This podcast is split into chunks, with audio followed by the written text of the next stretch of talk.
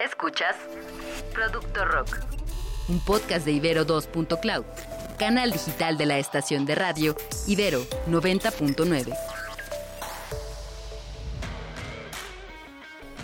El día de hoy platicaremos sobre muerte y renacimiento de la guitarra, aumento en la demanda de instrumentos, tendencias musicales durante la pandemia, estrategias de adaptación del mercado musical durante la pandemia. Producto Hola, ¿qué tal? Mi nombre es Ociel Nájera y sean bienvenidos ustedes a este nuevo episodio de Producto Rock. Está con nosotros César Castellanos, nuevamente guitarrista.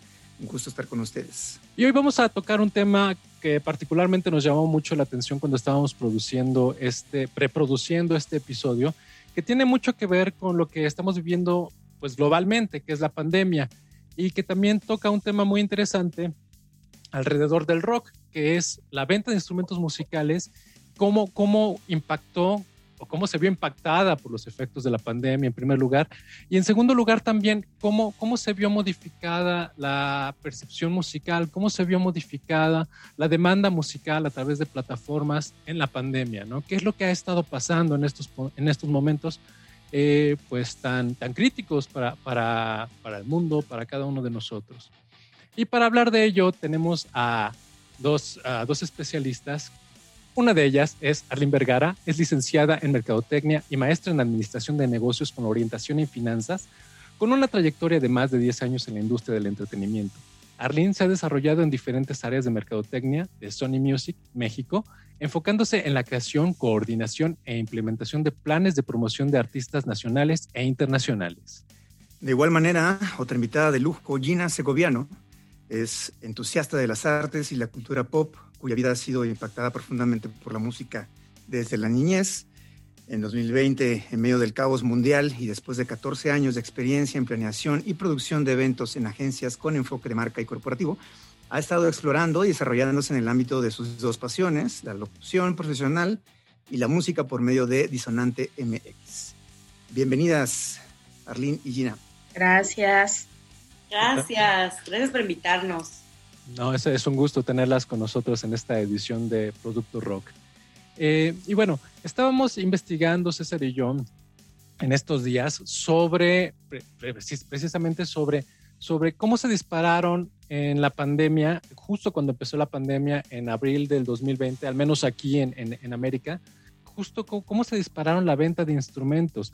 La gente comenzó a recluirse en sus casas y encontró en los instrumentos musicales pues un refugio, una, una terapia de seis cuerdas, ¿no? Algunos le llamamos, eh, donde, donde vemos que también hay un aumento en la demanda de clases de, de, de guitarra, de piano, por allí también eh, consultando con algunos eh, especialistas eh, en ventas de instrumentos, muchos de ellos señalan que se ha disparado no nada más la venta de instrumentos de pues, instrumentos baratos o instrumentos de gama baja, que es instrumentos para, para principiantes, sino que también se disparó, por ejemplo, la venta de, interfaces, de equipos de grabación, de micrófonos, lo cual implica o de alguna forma deriva en la idea de que los estudios de casa, los home studios, se han multiplicado, ¿no? Y esto, y esto también quiere decir que, pues posiblemente en un futuro no muy lejano, tengamos un aumento de, de, músicos, de gente que estudia música o de gente que le gusta la música o de gente que, que está haciendo proyectos en su casa, ¿no? Tal vez este,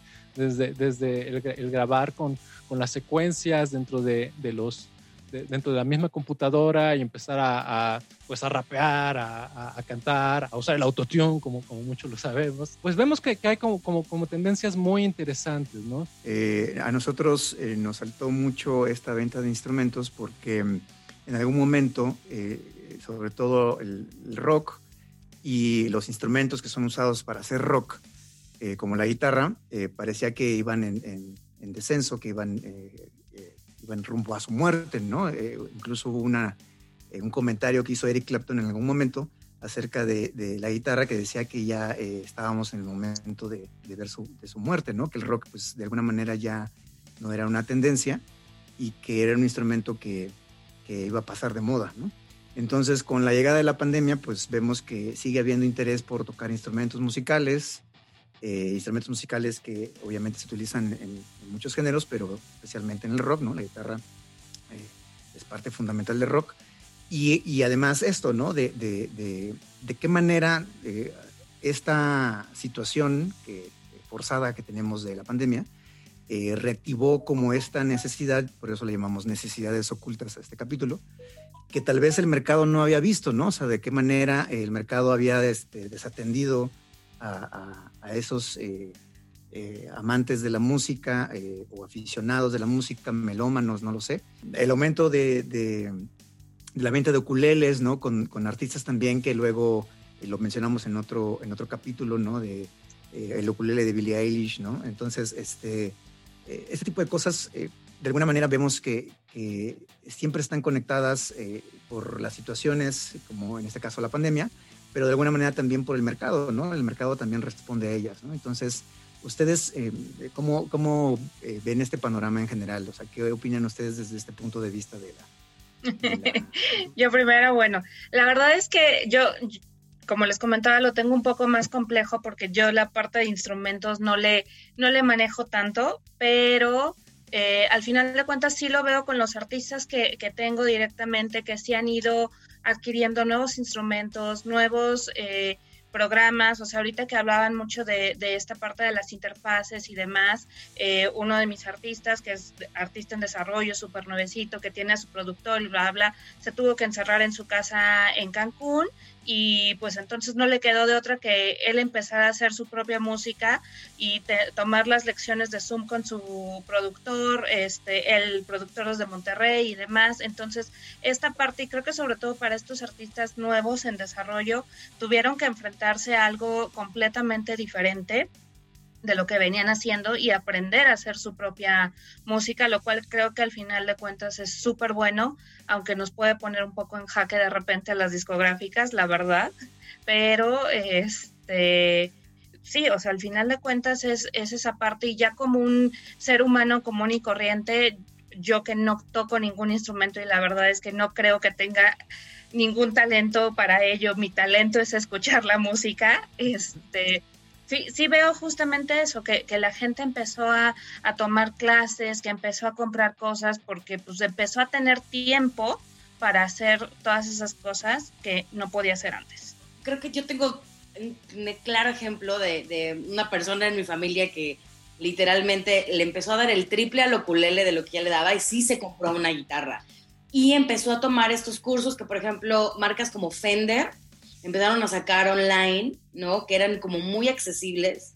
Este, mi cuñada, y ahorita le da raya súper bien a la guitarra acústica, y es eso, o sea, ella es un claro ejemplo de esta, esta persona, este target, ¿no? Que tú, César, mencionabas, ¿no? De, eh, y, y, también Ociel, ¿no? De, de cómo efectivamente llegó a impactar en todos los niveles, ¿no? Y hablando, creo que también este, de este tema, de cómo independientemente del asunto de alguien que pudiera tener, además de estas inclinaciones artísticas y además de todo aptitudes, ¿no? También hubo gente que lo hizo simplemente por el asunto de salud mental, ¿no?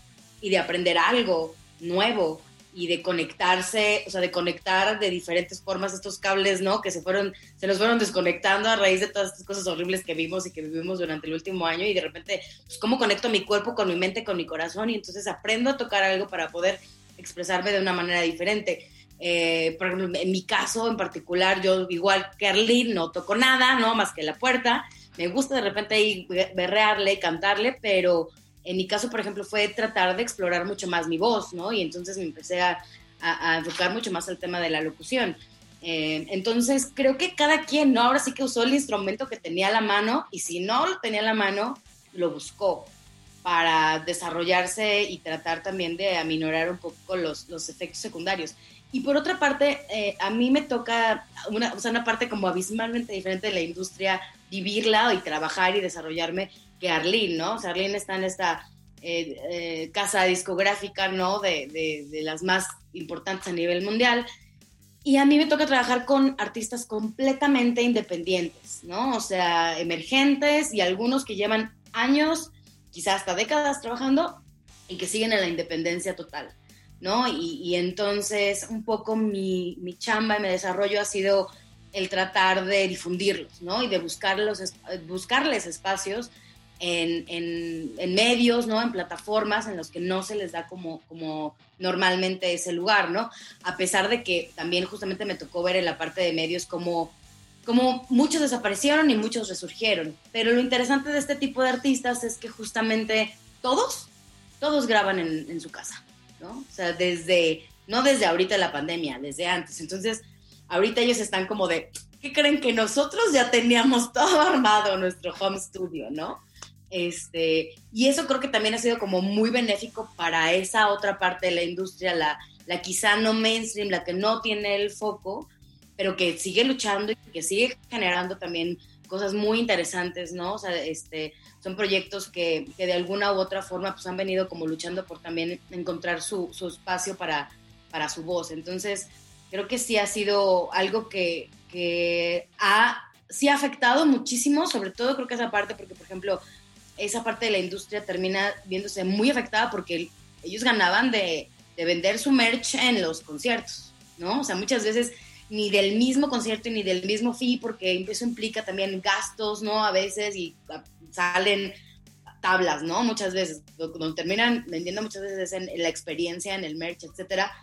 Y entonces deja de suceder esto, y, y pero de todas maneras siguen, siguen produciendo, ¿no? Porque como ustedes decían, pues ahí tienen ya el, home studio. Entonces también yo lo que he visto es que, que no, tan solo, no tan solo se encuentran como en un nivel, o sea, lo que pasó fue al revés, ¿no? Empezaron a, escribir más, a grabar más y de repente de este lado yo me encontré con que las mismas gentes, o sea, los representantes de los medios de comunicación y las plataformas era, nos llegan el triple, cinco, seis veces más propuestas de las que nos llegaban antes, porque justamente está toda esta gente nueva o de antes, ¿no? Este, ando generando, generando, generando, generando eh, cosas, ¿no? Y, unas obviamente mucho más interesantes. Entonces ha sido, ha sido también difícil obtener esos espacios, ¿no? En términos de, de medios, que es lo que hago yo y de difusión. Pero creo que también para los artistas han encontrado como esos, o sea, a pesar de lo duro que les ha tocado vivir, también han, encontrado estos pequeños nichos en donde refugiarse y muchos de ellos, incluso como decía Arlene, ahorita con este artista que mencionaba, explorar nuevas formas, ¿no? Y crecer también y aprender. Entonces, pues de todo hay que sacar lo bueno incluso de esta pandemia. Nos decían algunos, algunos artistas que, que en cierta forma les benefició la pandemia muy al principio porque la gente obviamente se volcó a las plataformas a buscar nuevos talentos, también a recurrir a los anteriores, pero desde su perspectiva, ¿cómo, cómo, se, modificó, cómo se modificó esta percepción? ¿Cómo, ¿Cuáles fueron las nuevas estrategias que, que vinieron con la pandemia? ¿Qué, ¿Qué, hizo la gente con la música vía streaming? ¿En qué ¿A qué plataforma se volcó? Yo ahí lo que te puedo contar es que, bueno, dentro de nuestra experiencia ya como, como major, eh, creo que de las industrias menos afectadas fue la, la de música, pero en la música de consumo, no me refiero obviamente a los conciertos, porque pues, por supuesto esa parte es independiente y esa sí estuvo súper afectada, como lo decía ahorita Gina, pero el consumo de la música no disminuyó, al contrario, se incrementó. La única lo único que sucedió es que cambió la manera de consumir la música. Es decir, y yo creo que eh, si no los cuatro, eh, algunos de los que estamos aquí, por ejemplo, nos desplazábamos al trabajo en el coche y entonces en el coche lo que escuchabas era el radio, porque era tu único momento, o escuchabas tu Spotify o tu plataforma de preferencia, pero conectada al coche. Ok, eso ya no sucede, entonces dejé de escucharla en mi teléfono celular y me pasé a escuchar la música en la computadora o en mi Smart TV o qué sé yo.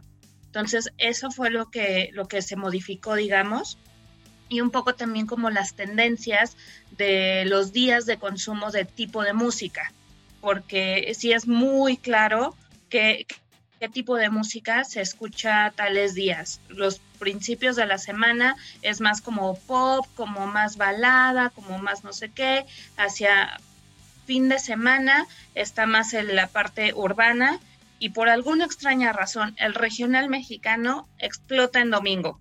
Es la carnita asada. Y, también y la, cosa de los mexicanos, ¿no? Que nos encanta también desgarrarnos las vestiduras en los domingos, ¿no? claro. Sí, sí, y, y, que se empezaron a crear todas estas cosas de, de playlist, todavía más de, de, moods, que si el de la limpieza, el del no sé qué, de todas esas cosas que, insisto, como dije hace un, hace un ratito, de cosas que no podías hacer. Ahorita hablábamos de que Gina está explorando su voz, que empezó con lo del tarot, que no sé qué.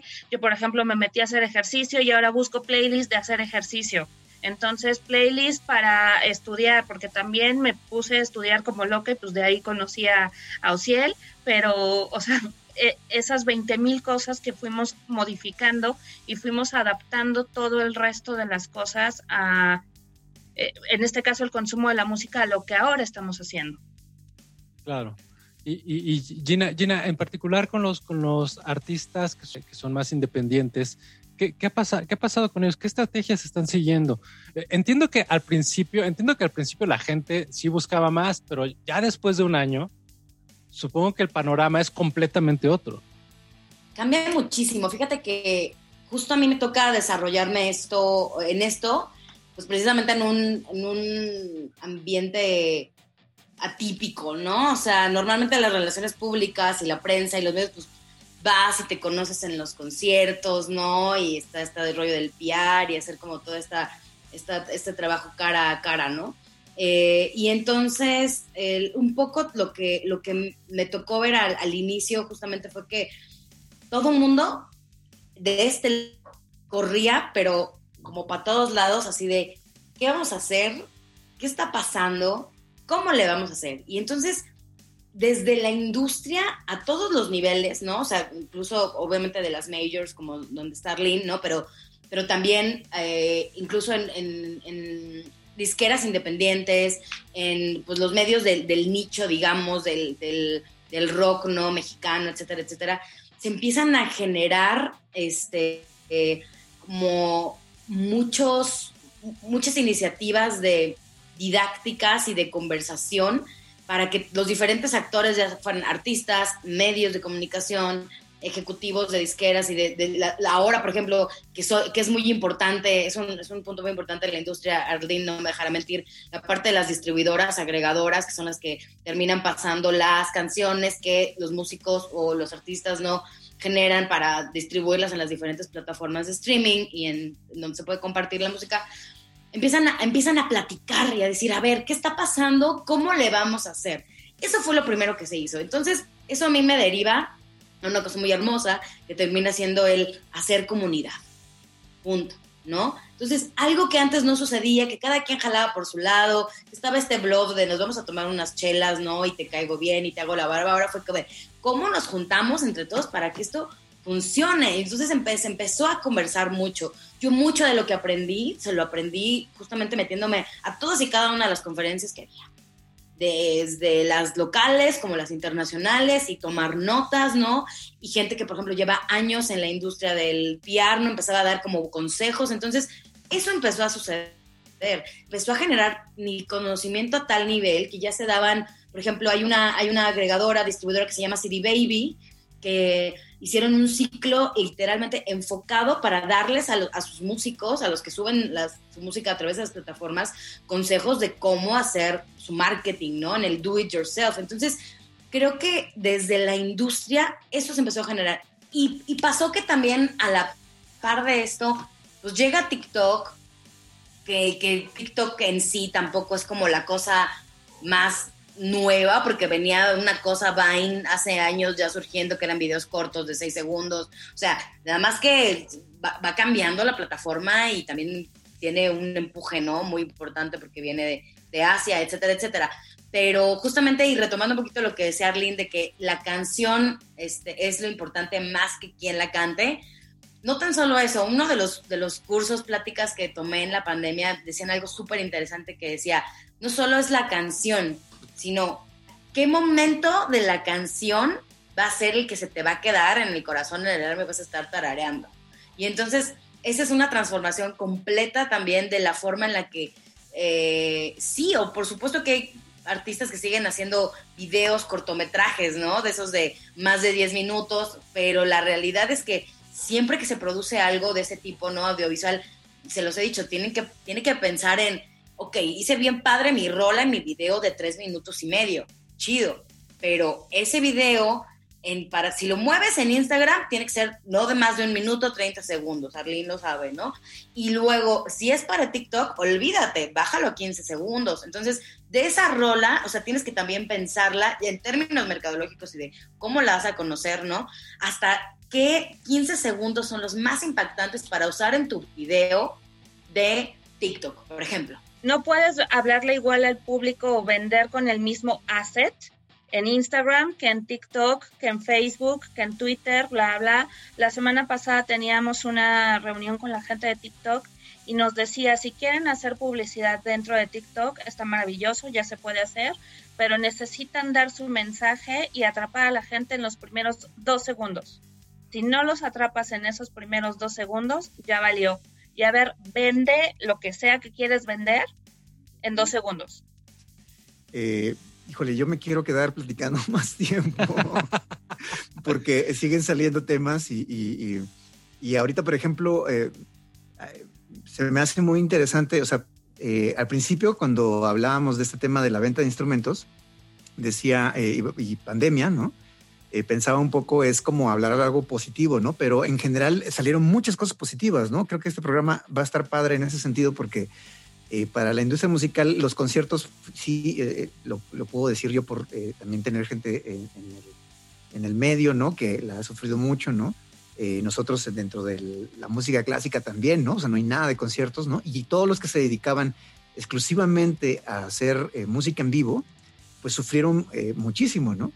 Pero por otro lado tienes esto de la música sonando cada vez más, ¿no? Venta de instrumentos también, colaboración, nuevos artistas, eh, ideas nuevas, ideas este, viejas, eh, viendo de, eh, cómo, cómo experimentar con eso, ¿no? Entonces, em, solo me dio un poco de miedo esto de, que sea tan, tan, coercitivo a veces, ¿no? O sea, es decir, esto que decían, ahorita que decías, es que el artista quiere hacer cosas, pues sí, quiere hacer cosas diferentes, ¿no?